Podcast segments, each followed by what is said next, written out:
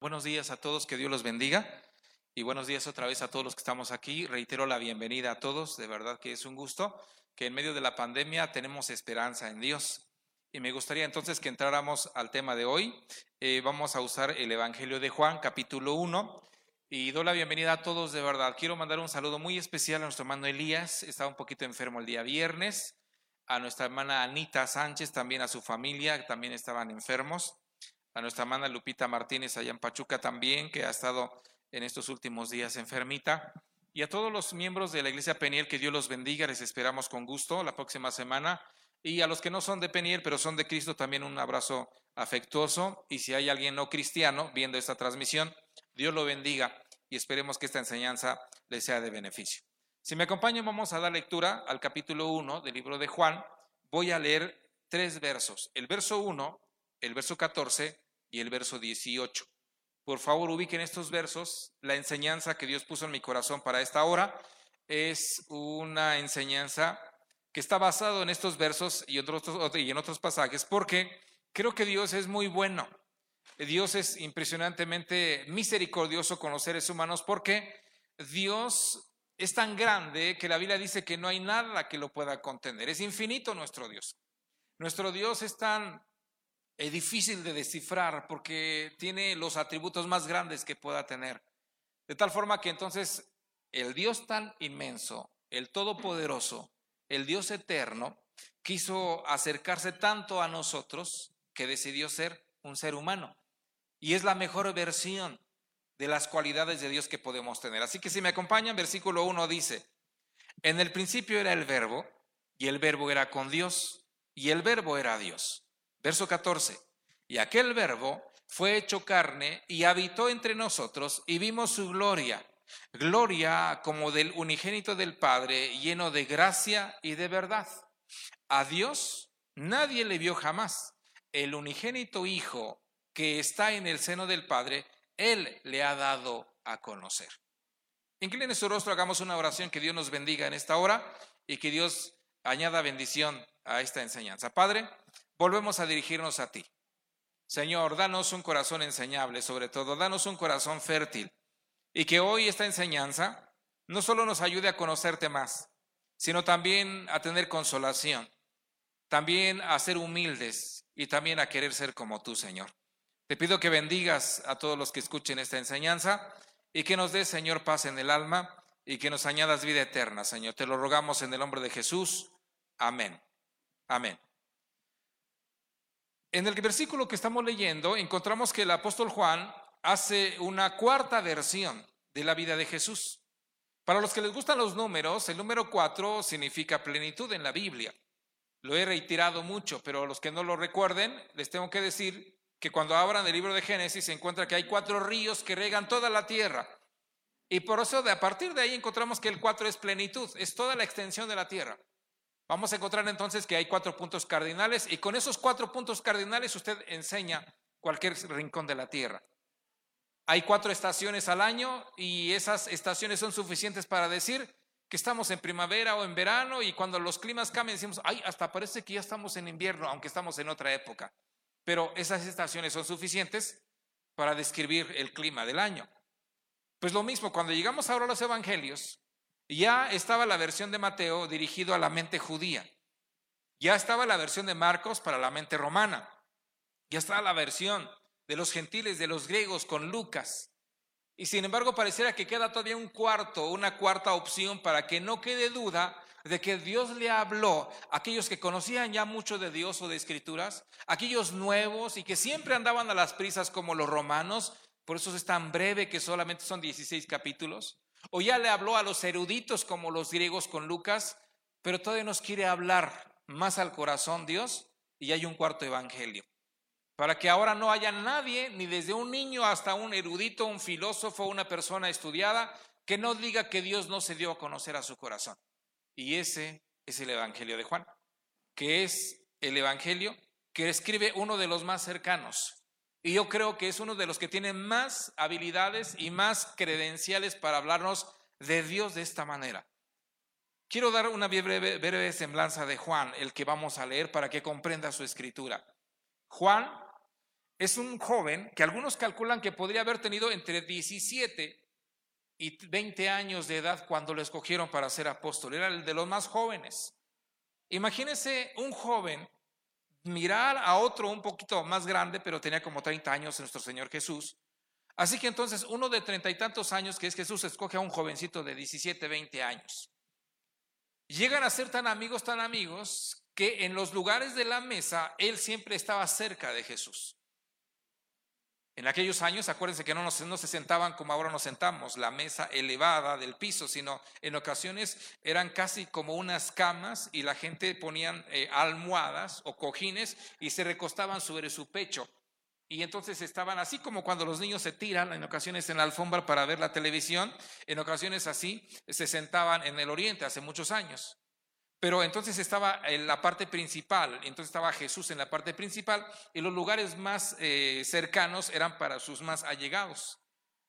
Y la Biblia dice que aunque tuvo doce apóstoles, Juan y Jacobo, que eran hermanos, estaban cerca de Jesús. Y luego también estaba Pedro y Andrés y los demás. Pero ¿se acuerdan quién es el que estaba cerca y hasta la Biblia dice se recostaba en el pecho de Jesús?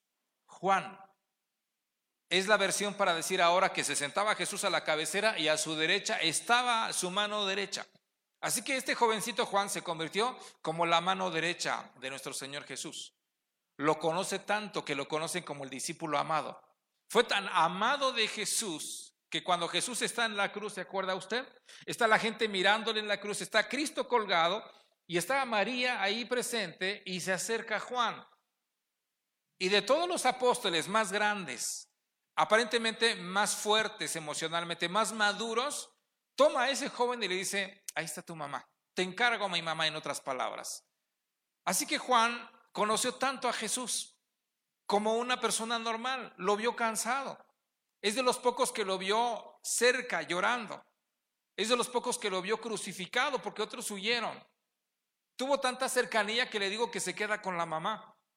Pero sin embargo, este Juan va a aprender a caminar con este Jesús a un nivel que la mejor versión que tiene de Dios no es la que leyó del Antiguo Testamento creando cielos y tierra, sino como lo acabamos de leer, de ese Dios que creó todas las cosas, como dice el versículo 2. Si regresa su mirada, por favor, en el verso 2, donde estamos en Juan. El apóstol va a empezar a decir, este verbo era en el principio con Dios y todas las cosas por Él fueron hechas y sin Él nada de lo que ha sido hecho fue hecho.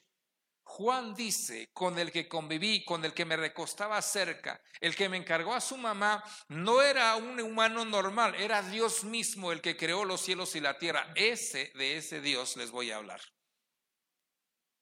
Y Juan va a conocer a este Dios, y ya no como su amigo, sino como el Dios Todopoderoso. Y la forma en que lo va a conocer es que Juan va a sufrir. Juan va a vivir muchos años, pero Juan va a acumular tanta experiencia que se cree que este fue, fue el último evangelio en ser escrito. Ya estaban los tres que mencioné que les llaman los evangelios sinópticos. Este cuarto evangelio viene como un complemento y supera por mucho los demás en el sentido de que mucha, mucho del material de Juan es exclusivo de Juan, no se repite en los otros evangelios. ¿Y sabe por qué Juan conoció a la mejor versión de Dios? Porque fue capaz de lo siguiente. ¿Se acuerdan que les dije que su hermano era Jacobo?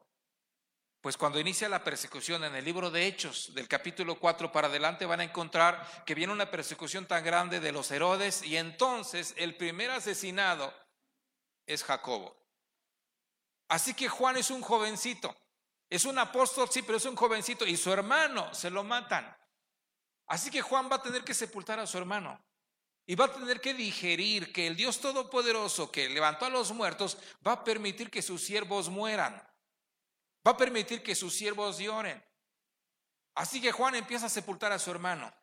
Pasan los años, muere otro apóstol, muere Mateo, mueren los escritores bíblicos, muere Pedro, muere Pablo, mueren todos y Juan es un anciano. Es un anciano tan perseguido que ha sufrido demasiado, ha visto cómo han encarcelado a la gente. Uno de ellos había sido Pablo el que perseguía a los cristianos. Después Pablo mismo fue encarcelado al ser cristiano y todo eso lo estaba digiriendo Juan.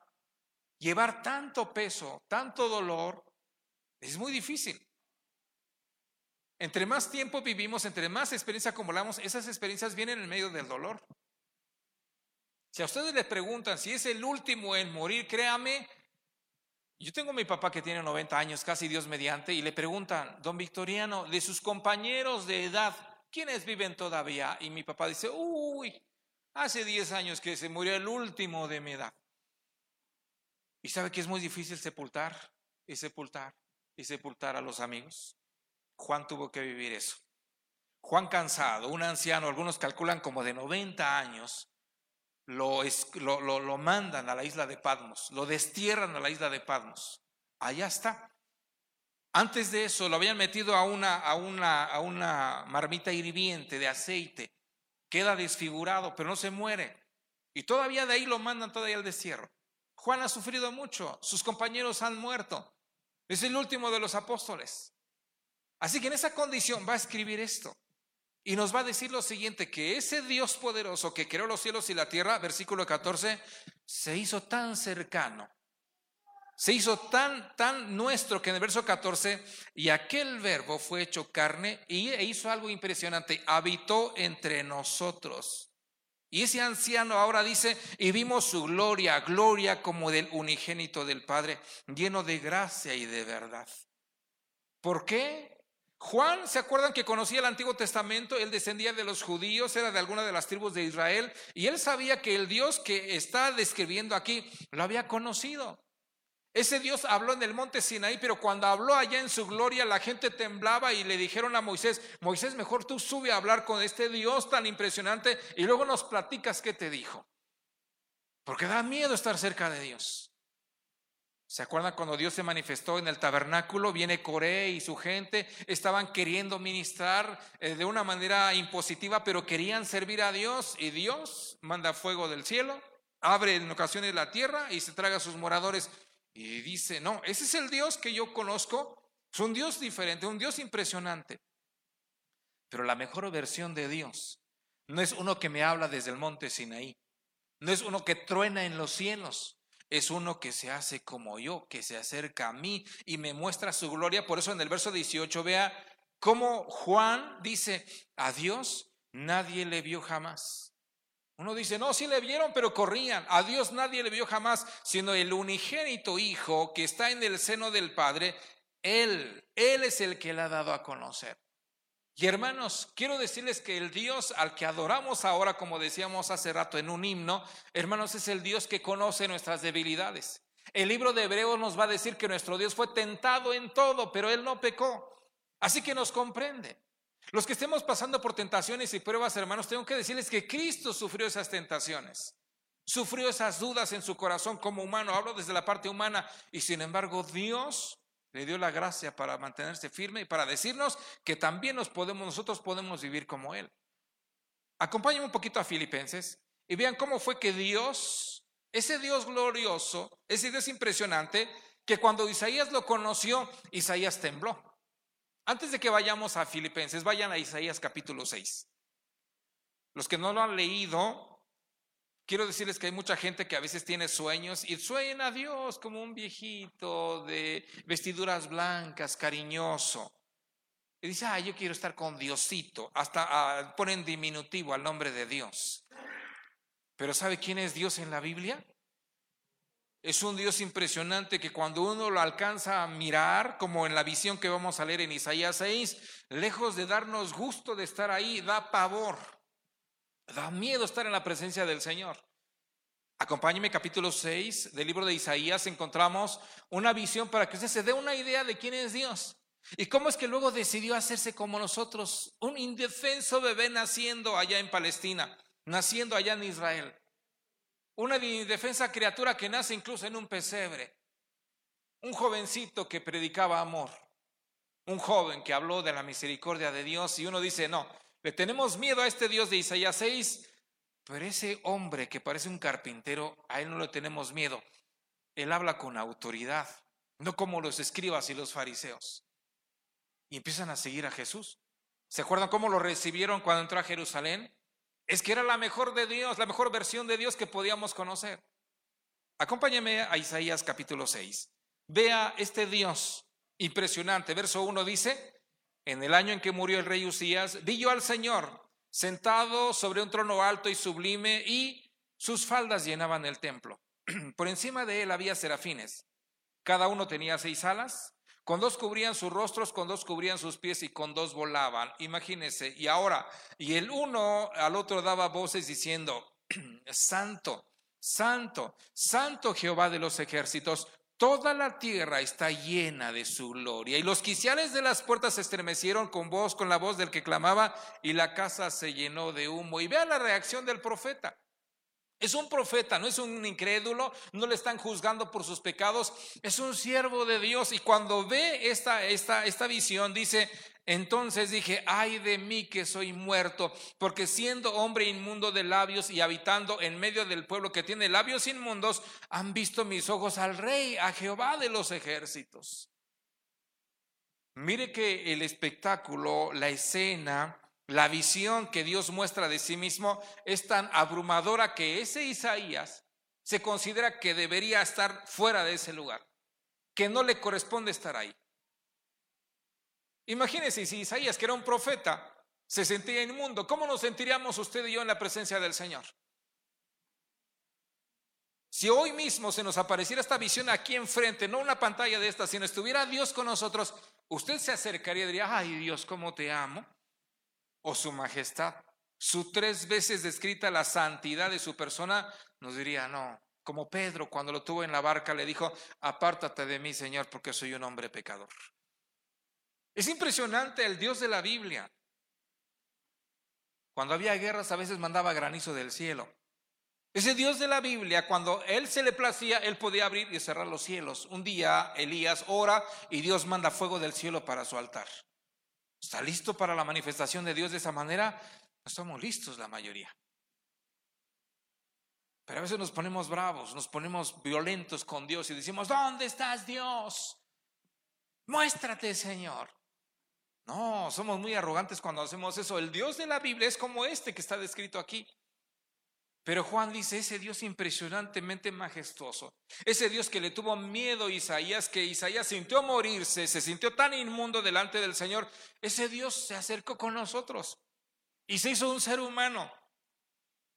Y puede estar con nosotros, por eso acompáñeme ahora hacia Filipenses, porque decidió hacer lo siguiente. Usted me va a empezar a decir ya, bueno, está bien, pastor, usted es mucha información, pero ¿a dónde va con esto?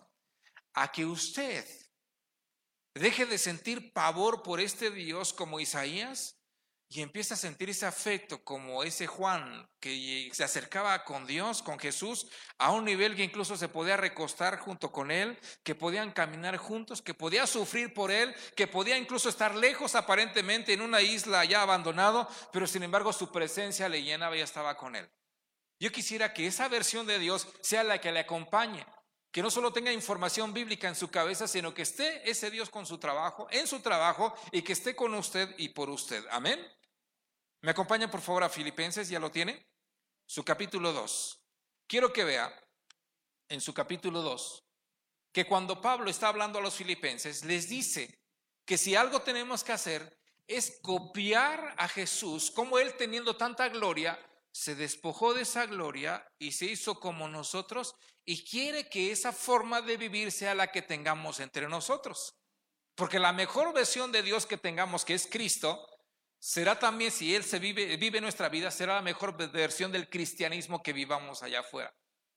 Allá afuera cuando salgamos de esta, de esta, de esta enseñanza, no esperan que recitemos versículos, no, espera que tengamos paz en el corazón, que seamos respetuosos con los demás, que perdonemos, que seamos generosos, que seamos dadivosos. Allá afuera no quieren gente violenta, quieren gente que sea pacífica. Allá afuera gente quieren gente que tengan paz en su corazón, no que estén amargados y resentidos y con odio. La mejor versión del cristianismo es la que quieren allá afuera y esa es la que se vive en nuestra vida. ¿Está de acuerdo conmigo? ¿O no es cierto? Así que capítulo 2, acompáñenme, vamos a ver lo que Pablo le dice a los filipenses, cómo Cristo se despojó de esa gloria ¿Y cómo los invita a imitar su conducta? Verso 1 dice, por tanto, si hay alguna consolación en Cristo, si hay algún consuelo de amor, si hay alguna comunión en el Espíritu, si hay algún afecto entrañable, si hay alguna misericordia, completad mi gozo sintiendo lo mismo, teniendo el mismo amor, unánimes, sintiendo una misma cosa. Hago una pausa. ¿Cómo sería un matrimonio si el esposo y la esposa hacen esto? Vamos a invertir en la construcción. Perfecto, estoy de acuerdo. Vamos a escribir al niño a tal escuela. Yo también estoy de acuerdo, aunque yo sugiero aquí. Bueno, yo pienso que es mejor. Bueno, pero vamos a ponernos de acuerdo. Estoy de acuerdo contigo. No es mi postura, creo que tienes más razón tú ahora en esta versión. Y estar de acuerdo y caminar juntos.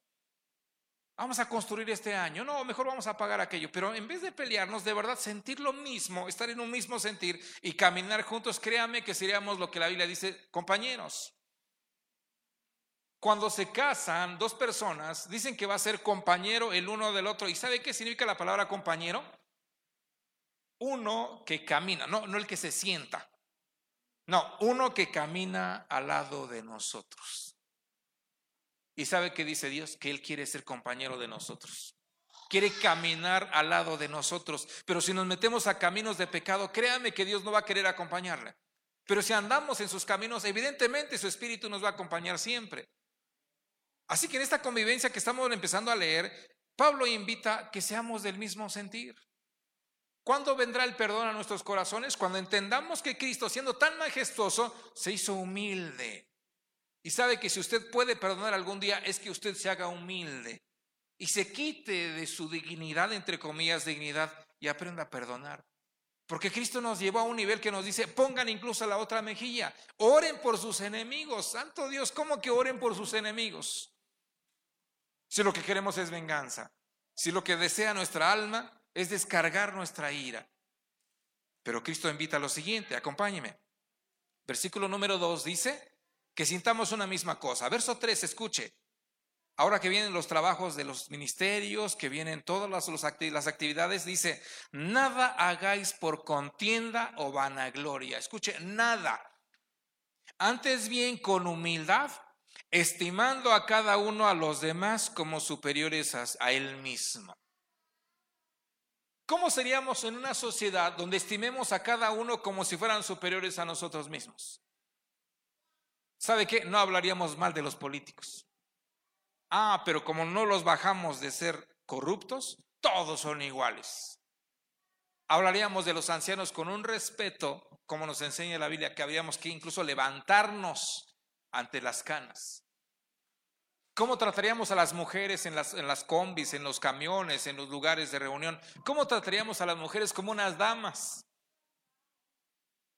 ¿Cómo se verían a sí mismas si se vieran como con dignidad, la, dignidad que Dios les dio? ¿Saben qué? En vez de salir a pintarrajear y portarse como un macho, se portarían como unas reinas, como unas damas.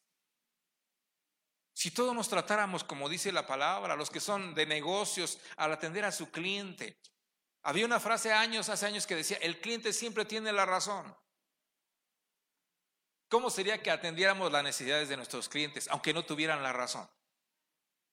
Porque hay que ser honestos, no siempre tienen la razón. Pero les podríamos ayudar a que aunque no tengan razón, los podamos honrar. Porque sus pesitos son los que sostienen nuestro negocio. Me encanta la historia de una familia que no voy a mencionar para no meter comerciales, pero tenían una tienda allá por el centro. Y ya saben que luego los hijos de los comerciantes tienen más economía y se van a las escuelas antes que los hijos de los campesinos. Así que entonces los hijos de ese comerciante empezó a mirar como con cierto desprecio a los indígenas que entraban, a los niños que llegaban. Es una historia de hace años cuando todavía usaban ropa de manta y esos trajes típicos. Entonces un día estaba solo el joven, el, profesionista, el que estaba empezando a adquirir cultura y esas cosas, ¿no? El papá estaba en otros asuntos, entonces entra un indígena de Huaraches, entra con su ayate, entra con sus cosas a buscar piloncillo. Entonces el otro se siente arrogante, empieza a mirar con desdén al pobre señor que entró. Entonces eh, viene entrando el papá, el dueño del negocio, y le dice, ¿por qué no lo atiendes? Ah, es un indígena, es un indio. Oh, y entonces me cuentan a mí que los que vieron la escena dijeron, A ver, a ver, a ver, mijito, ven para acá tantito. ¿Quién dijiste que es? E, Este es un señor, porque vi la cara del papá que se estaba molestando. Es un señor que apenas va llegando. No, pero no le dijiste señor. ¿Cómo le llamaste? Es un indio. ¿Sabes qué? Pídele perdón a ese señor. Porque sus pesitos, por buscar sus productos, son los que te han dado este techo. Han puesto ropa sobre tu cuerpo. Han pagado tus estudios. Así que no me ningunees a los que nos han sustentado como familia. Y esa historia me recuerda mucho que los que son comerciantes, yo fui alguna vez comerciante, de verdad, nunca miremos a nuestros clientes, ni proveedores, ni incluso ni nuestra supuesta competencia, como si fueran menos que nosotros. Entre cristianos nunca vamos a competir con ninguna congregación. No queremos ser la más espiritual, la más grande, la de más miembros, la casa más lujosa. No, hermanos, somos una congregación con misericordia, que también tienen otras congregaciones. Somos pastores con diferentes cualidades, sí, pero seguimos siendo siervos sencillamente de la obra del Señor. Pablo nos dice esto, nunca mires con altivez ni por vanagloria, no, con humildad, considerando a los demás como superiores a ti. ¿Por qué razón? Porque es lo que hizo Cristo. Qué precioso sería que los conductores de las combis traten a las viejitas que van a subir mañana para ir al mercado, que vienen con bultos, con cargas, y los ayuden como si fuera su propia mamá. Qué diferente hablaríamos de nuestros jóvenes cuando los veamos ahí vagando y los veamos en ocasiones con eh, sustancias encima y los veamos como si fueran nuestros hijos.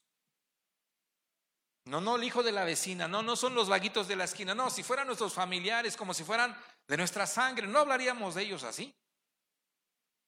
¿Sabe que eso es lo que hizo Cristo? Versículo, 20, versículo 4 dice, no mirando a cada uno lo suyo, sino también por lo de los otros. Ahora recalco porque el, el apóstol Pablo dice esto en el, en el 5, pues haya en vosotros ese sentir que hubo también en Cristo Jesús, el cual, siendo en forma de Dios, no estimó el ser igual a Dios como a cosa a que aferrarse, sino que se hizo un verbo, un bebé, dice, sino que se despojó a sí mismo tomando la forma de siervo hecho semejante a los hombres y aun estando en la condición de hombre, se humilló a sí mismo, haciéndose obediente hasta la muerte y muerte de cruz.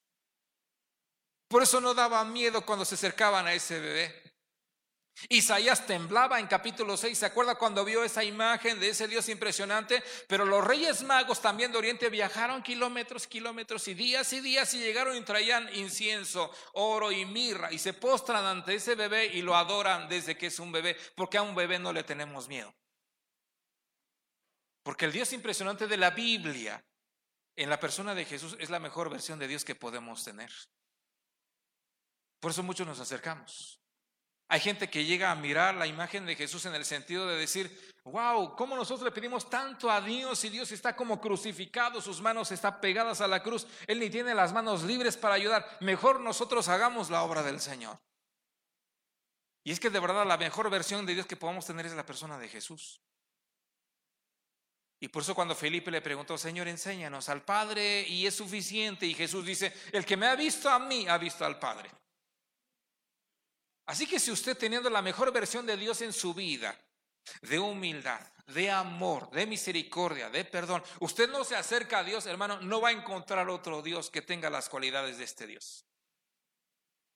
Este Dios perdonó a una adúltera. La encontraron en el mismo acto del adulterio, libro de Juan capítulo 8 al 11 por ahí. Lo van a encontrar. Sabe que todo el mundo quería apedrearla porque la versión de Dios que tenían es la de Moisés.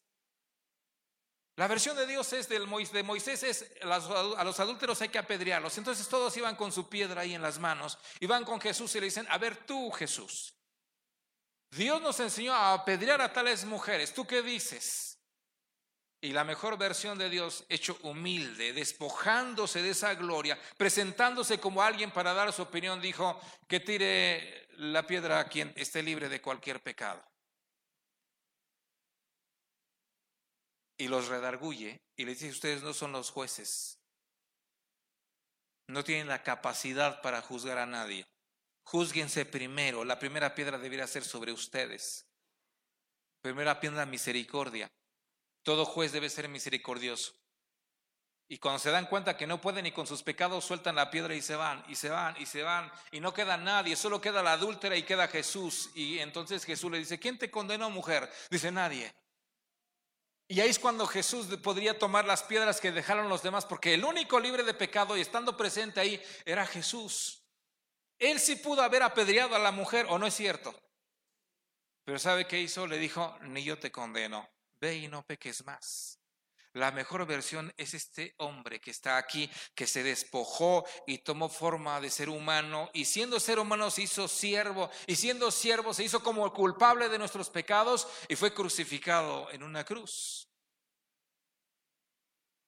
Y por eso le amamos. Y por eso Jesús, sin escribir un solo libro, ha inspirado cientos y miles de libros. Por eso Jesús, sin salir de Israel, ha inspirado que su mensaje llegue a todos los idiomas del mundo. Por eso ese Jesús, de verdad, sin un solo soldado que pudiera tener a su orden, créanme que muchos con gusto daríamos nuestra vida por Jesús, como lo han hecho cientos y miles de mártires a lo ancho y largo de este mundo. Por eso es ese Jesús que sin inscribir poemas, ¿cuántos cantos no ha inspirado nuestro Señor Jesús? Acabamos de cantar. Y seguiremos cantando durante el resto de nuestros días y créanme, el nombre de Jesús es precioso y es majestuoso. Porque es la mejor versión de Dios que podemos tener. Y la mejor versión de cristianismo que podemos proyectar, hermanos, es cuando encarnamos a Jesús, como Él se hizo carne. ¿Está de acuerdo conmigo?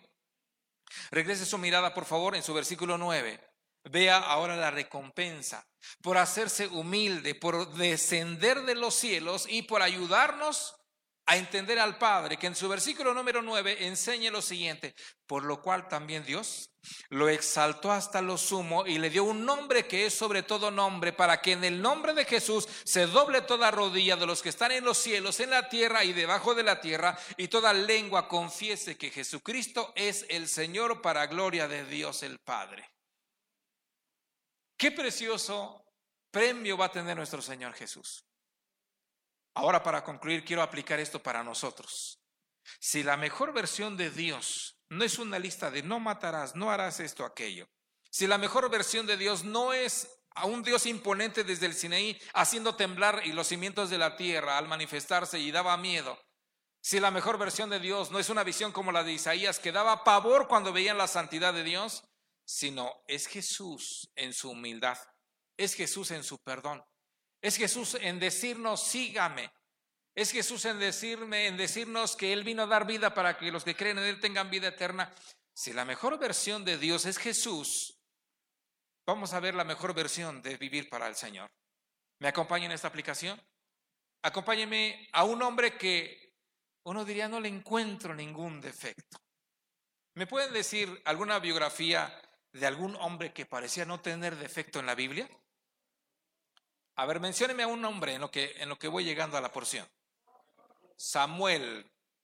Pues déjeme ir describiendo un poquito. Samuel tuvo sus hijos, pero pues no anduvieron en los caminos de su padre. Así que no fue, parece un buen padre. Job, pues sí, pero al final se quejó y ya después ya ustedes conocen a Job. Enoch, él sí caminó con Dios, pero él se lo llevó el Señor. Sí, déjenme, déme otro personaje. Daniel, sí, Daniel, sí, me parece bien. Denme otro. ¿Quién? José. ¿Verdad que José parece que no tiene defectos? Acompáñeme. Sí, José tenía muchos. Acompáñeme capítulo 37. Voy a hablarles de José. En el libro de Génesis. Sí, pues ¿dónde va a estar José, hermanos? José no aparece en Apocalipsis, ¿eh? Dicho sea de paso. ¿Sí? Está en el libro de Génesis 37. Génesis 37, por favor. ¿Ya lo tienen? En Génesis 37 vamos a leer solamente cinco versículos. Ya estamos terminando, no se me angustie. Solo quiero que usted vea cómo la versión de José inicial no daba gusto verlo. Imagínese en su mente, en su corazón, a un jovencito de 17 años. Y ya van saliendo las espinillas, los barros. Es un jovencito tal vez en nuestra modernidad, así con el corte de cabello medio extraño. vestiduras ya como conoce cómo se visten los jóvenes y con su lenguaje y su jerga normal que traen los muchachos, ¿verdad? ¿Se ha escuchado cómo hablan los muchachos? Teniendo tan español bonito que tenemos, el idioma español es muy rico, en vez de decir, oh, esto es impresionantemente hermoso, qué tecnología ah, está padre, está chido. Y yo cuando los oigo digo, ¿por qué, por qué quedarse con esas frases? Los muchachos estábamos hace poquito en un evento y, el que conducía hablaba de esa manera. Yo digo, no tengo ningún problema con escucharlo, pero ¿por qué no echamos mano del lenguaje tan bonito del español? ¿No le parece? Acompáñeme con su vista, por favor, al verso 37.1 y vamos a ver un jovencito, 17 años, y dígame si le va a caer bien. Y le voy a hacer que sea su familiar, así que usted va a ser un hermano de José. ¿Sale? Vamos a ir. Verso 1 dice, habitó José, eh, perdón, Jacob en la tierra donde había morado su padre, en la tierra de Canaán. Y esta es la historia de la familia de Jacob. José, siendo de edad de cuántos años? 17, así que es un poquito más jovencito que yo. Él apacentaba las ovejas de sus hermanos, con sus hermanos, y el joven estaba con los hijos de Bila y con los hijos de Silpa, que eran las mujeres de su padre, eran los medios hermanos. Y en el verso número siguiente dice, e informaba José a su padre de la mala fama de ellos. Si ustedes como su medio hermano, imagínense que José va siempre que puede con el papá de ustedes y le dice sus pecados. Ahora vea cómo trataba el papá a José. Y amaba Israel a José más que a todos sus hijos porque lo había tenido en su vejez. Y le hizo una túnica de diversos colores aclaro la túnica de diversos colores. No es una prenda bonita nada más para llevar, sino era el uniforme de los supervisores. Era eh, un título de dignidad. Era el líder de los demás. Era el encargado de los demás. Así que ese jovencito que siempre lo acusa de su mala fama, de su conducta al papá, lo hace en su supervisor. ¿Aguanta y acepta ese jovencito? ¿Lo quisiera usted, hermano? Y es el consentido de su papá. ¿Le gusta ese hermanito? Dice, gloria a Dios por mi hermanito más chiquito. Qué bueno que mi papá lo consiente y qué bueno que es supervisor. ¿Sabe qué pasaba con él? Siga leyendo. Cuatro. Y viendo a sus hermanos que su padre lo amaba más que a todos sus hermanos, le aborrecían y no podían hablarle pacíficamente. Y José tuvo un sueño, lo contó a sus hermanos y ellos llegaron a aborrecerle más todavía. Hasta ahí suficiente para describir un poco el corazón de José. Pregunto, ¿José es digno de un buen ejemplo? En estas condiciones es como la ley del Antiguo Testamento. Pecador mentiroso, pecador ratero, pecador adúltero, pecador esto, pecador aquello. Papá, él hizo esto. Papá, mira, hizo. Ah, también yo me sé el chisme del otro. Y va, es un acusador. Porque ¿en qué edificaba a sus hermanos? ¿En qué ayudaba a portarse bien? ¿En qué ayudaba a contar sus sueños? Se oía presunción, se oía como ambicioso, se oía un arrogante muchacho que nos caería gordo a todos, perdónenme la expresión del buen español.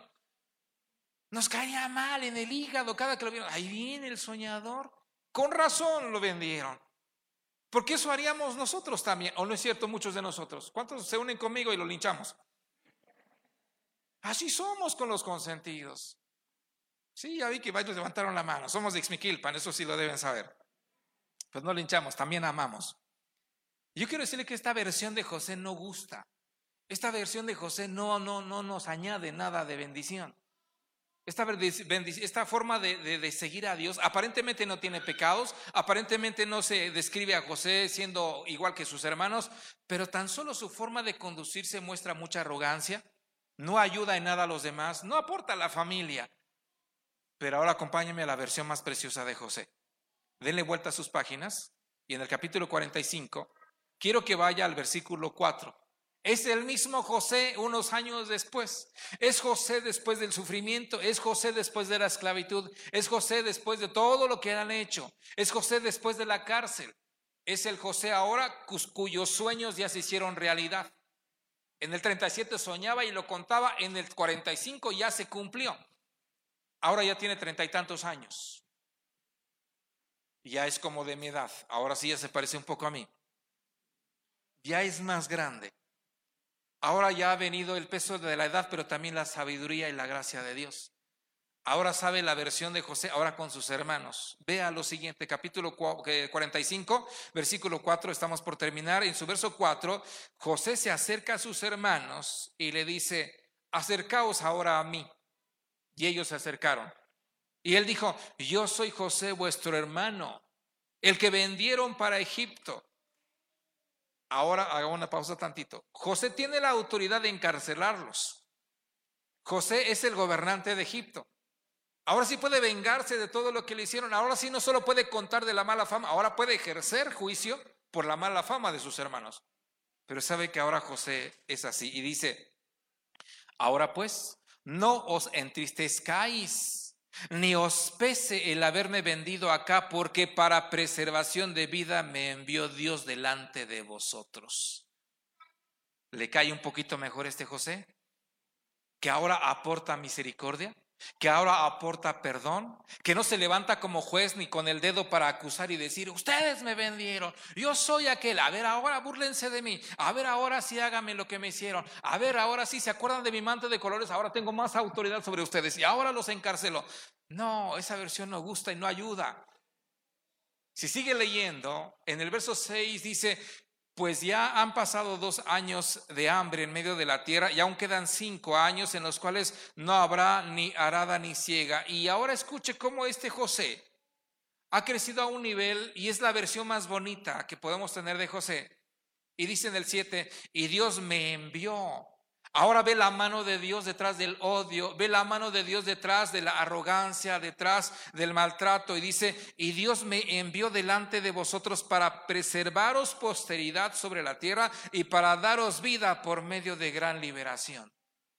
Ahora no es el José que dice, hizo algo malo, no, ahora José dice, no, estoy en el reino y ahora voy a ayudar a mis hermanos les voy a dar herencia, les voy a dar vida, no voy a dejar que se muera de hambre, no voy a traer ahora a mi corazón lo que me hicieron, no, eso ya lo procesé, eso Dios ya me sanó, ya me curó el corazón. Ahora la mejor versión que necesita esta familia son dos cosas, una, o ahora sí tomo venganza que tengo autoridad, ahora me porto como Dios dice que me debo portar. Y esa versión ahora sus hermanos no la pueden apreciar, no la pueden distinguir y dicen, ¿este es el hermano? Y por eso cuando se abrazan solo lloran, porque no hay nada que decir. Termino con el versículo número 8 cuando dice, así pues, José le dice a sus hermanos, una tercera vez le dice, no me enviasteis acá vosotros, sino Dios que me ha puesto incluso por padre de Faraón y por señor de toda su casa y por gobernador de toda la tierra de Egipto. Qué precioso José en esta versión. Qué feo el José de 17 años, que no ayudaba en nada. Qué feo los predicadores que solo decimos, pecadores, van al infierno, ahí lo están esperando allá abajo y va a ser el lloro y cugir de dientes. Qué feo llegar así. Pero qué precioso predicador que dice, sí, nos merecemos eso y más, pero hay un Dios que nos ama. Hay un Jesús en la cruz. Ese llevó nuestros pecados, llevó nuestros delitos, Él sufrió nuestros dolores y en sus llagas fuimos curados, fuimos perdonados y tenemos vida eterna, tenemos redención y nos espera la gloria, nos espera el cielo. ¿Por qué? Por los méritos de Jesús. Qué precioso un predicador que anuncia el Evangelio, que anuncia la paz. Y qué precioso es que usted que salga ahora de un lugar como este y vaya y la mejor versión de cristianismo sea un José Maduro. No un José que vaya pasando y vaya subiendo y pase a algún lugar religioso no igual al suyo y diga, ahí vienen los pecadores que no creen lo que yo creo. Que no llegue ahora a una fonda, a un restaurancito a comer y que diga, ah, qué feo esos ingratos que ni dan gracias a Dios para comer como yo sí doy gracias. Qué fea versión del cristianismo mañana llegar a su trabajo y usted llega y usted no conoce a nadie porque usted es el cristiano, es la cristiana y no entra en su dinámica. Pero qué preciosa versión de Cristo en sus vidas. Cuando en nuestros propios hogares vivamos a Cristo en nuestra vida como un José Maduro. Que el niño da lata, que el jovencito, que el cuñado ya nos tiene hasta el copete, pero tomemos la versión de José y digamos, ¿de verdad puedo ayudarte? ¿Puedo ayudarte con esa tarea que te tiene ya hasta estresada? Puedo ayudarte con esa necesidad. Puedo orar por ti siquiera porque ya te quejas que te duele, que te duele. Puedo apoyarte aunque sea para el taxi para que vayas al médico aunque no tenga mucho dinero. Qué preciosa versión del cristianismo esperan allá afuera. porque tenemos la mejor versión, la mejor versión de Dios en nuestra vida. ¿Estás de acuerdo conmigo? ¿No les gustaría dejar de ser el José que sabe mucha Biblia, que tiene muchos sueños y que solo señala los errores de los demás y volvernos en la mejor versión de José? Un José que dice, sí, fue huérfano, mi mamá se murió cuando nació mi hermanito. Sí, es cierto, me dolió cuando me mandaron ahí al, al foso ese, al pozo, y luego me sacaron y sí lloré cuando me vendieron como un animalito, una mercancía. Y claro que lloraba cuando entré como esclavo a la casa de Potifar. Y claro que supe lo que es tener privacidad y libertad cuando me metieron a la cárcel por no hacer de lo que me acusaban. Pero en vez de recordar eso y decir cuánto he sufrido, decir, no, estoy en una postura que puedo bendecir, que puedo perdonar. Y que aunque parece que no tuve madre físicamente hablando, Dios me ha hecho como padre de Faraón y que no podía tener control de nada, que hasta estuve en la cárcel y que fui vendido y nadie me defendió, ni siquiera ustedes, pero ahora tengo el control de todo este país y puedo bendecirles. Así que traigan a su familia, vengan y vivan conmigo y díganme si mi padre vive y entonces se convierte en una bendición y todo el mundo ahora aprecia a José. Ese es el cristiano que esperan allá afuera. Es el cristiano que espera a su esposo o su esposa. No quien tiene la razón. ¿Para qué discutimos quién tiene la razón? entre hermanos, ¿quién se quedó con más hectáreas de terreno? Quédese con más hectáreas si gusta, pero bendiga con esas hectáreas a los demás. ¿Quién estudió más? ¿Usted que sus hermanos? ¿Y para qué? ¿Para decir yo tengo un título y tú no? ¿O para decir como José, lo que tú no pudiste, cuenta conmigo? ¿No le parece que allá afuera hace falta que encarnemos el Evangelio como José? ¿Que tomemos la misma actitud de Jesús? Si le parece, póngase de pie los que están aquí conmigo. Vamos a orar para terminar.